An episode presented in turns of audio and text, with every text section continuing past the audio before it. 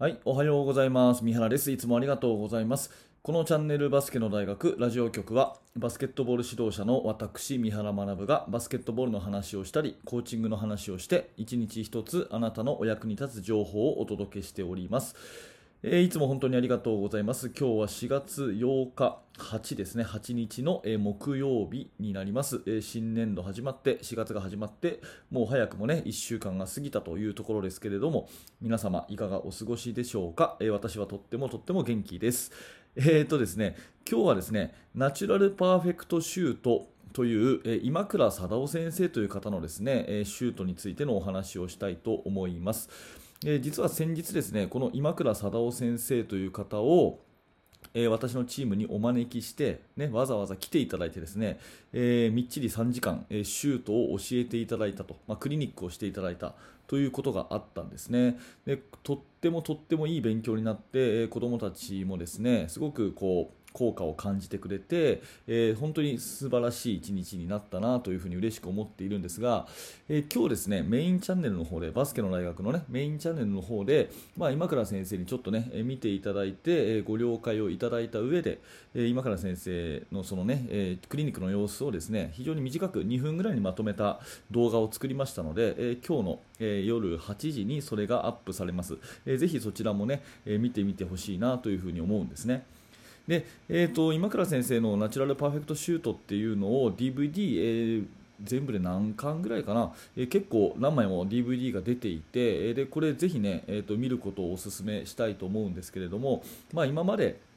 シュートの常識っていうのは結構ねもう古くなってるものが多いと。うん、それから、えーまあ、今まで常識と言われているものもあ嘘がもう多いと。いうような観点からですね一流選手がやっているものを分析してでそれを言葉にしてですねそしてそれを真似しましょうっていうのがまあ一つコンセプトなんですね。NBA の選手とか NCAA の選手とかねそういう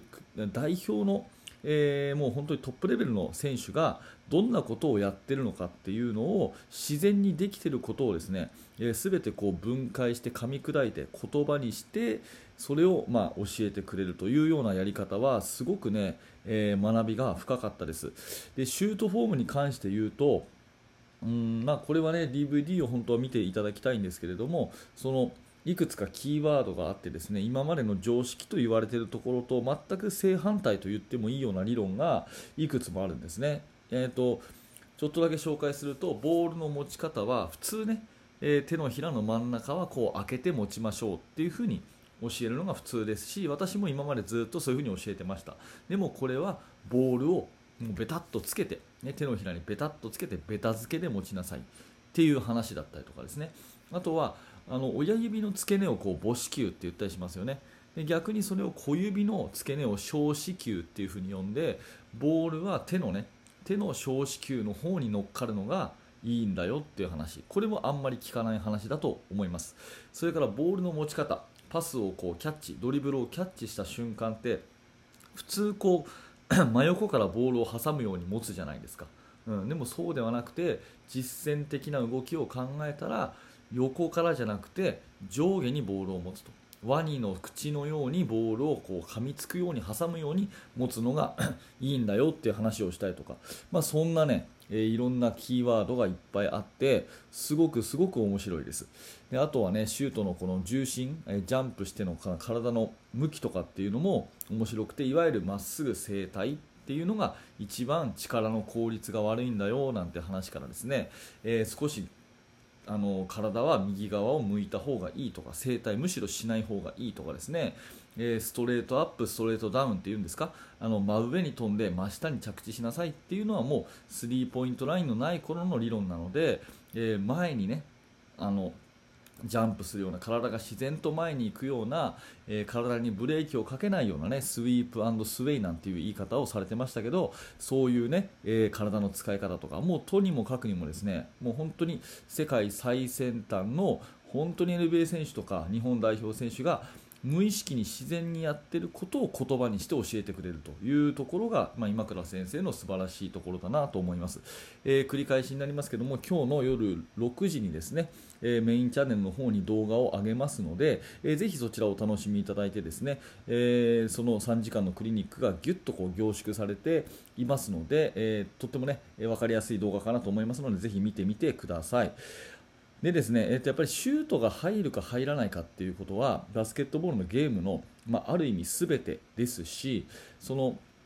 シュートがねどれぐらい遠くの距離から狙えるのかっていうのはいわゆる spacing っていう考え方でものすごく大事だと思うんですね。シュートが入る距離が狭ければ狭いほどディフェンスはそれより外側は守らなくていいわけですからプレーできる幅が狭くなると。逆にスリーポイントラインの1メートル後ろ、2メートル後ろ、ね、いわゆる deep three と言われるところから打てるという選手はそこまでマークしなきゃいけないんでやっぱりゴール下のスペースがありますからドリブルで抜いていくこととかいろんなこうプレーが生きていく。全てはシュートが打てるかどうか、ね、入るかどうかっていうのがあのそのゲームの中心にあるっていう考え方でいけばですねこのまあナチュラルパーフェクトシュートのように、えー、最先端の理論というのを常に勉強してねそしてシュートが入るように指導者が教えてあげるということはすごくすごく大事なこう指導者の責任かなというふうに思いますし、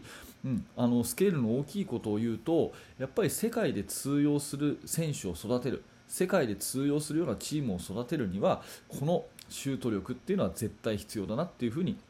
感じました。はい、なので、やっぱりシュートっていうのはね結構そのチーム練習になるとどうしてもね、えー、みんなの合わせとかねまたディフェンスの練習とかね大事なこといっぱいあるんでシュートそのものっていうのは結構個人任せにしちゃうことが私たち指導者は多かったりすると思うんですけれどもなるべくねやっぱりそのシュートの大切さっていうのは常日頃から子どもたちに訴えかけて、え、そしてその、え、技術を教えてあげるっていうことはすごく大事かなっていうふうに、え、改めて思いました。ね。えまあ、最後にですねクリニックの最後に今倉先生が言っていた言葉なんですがもう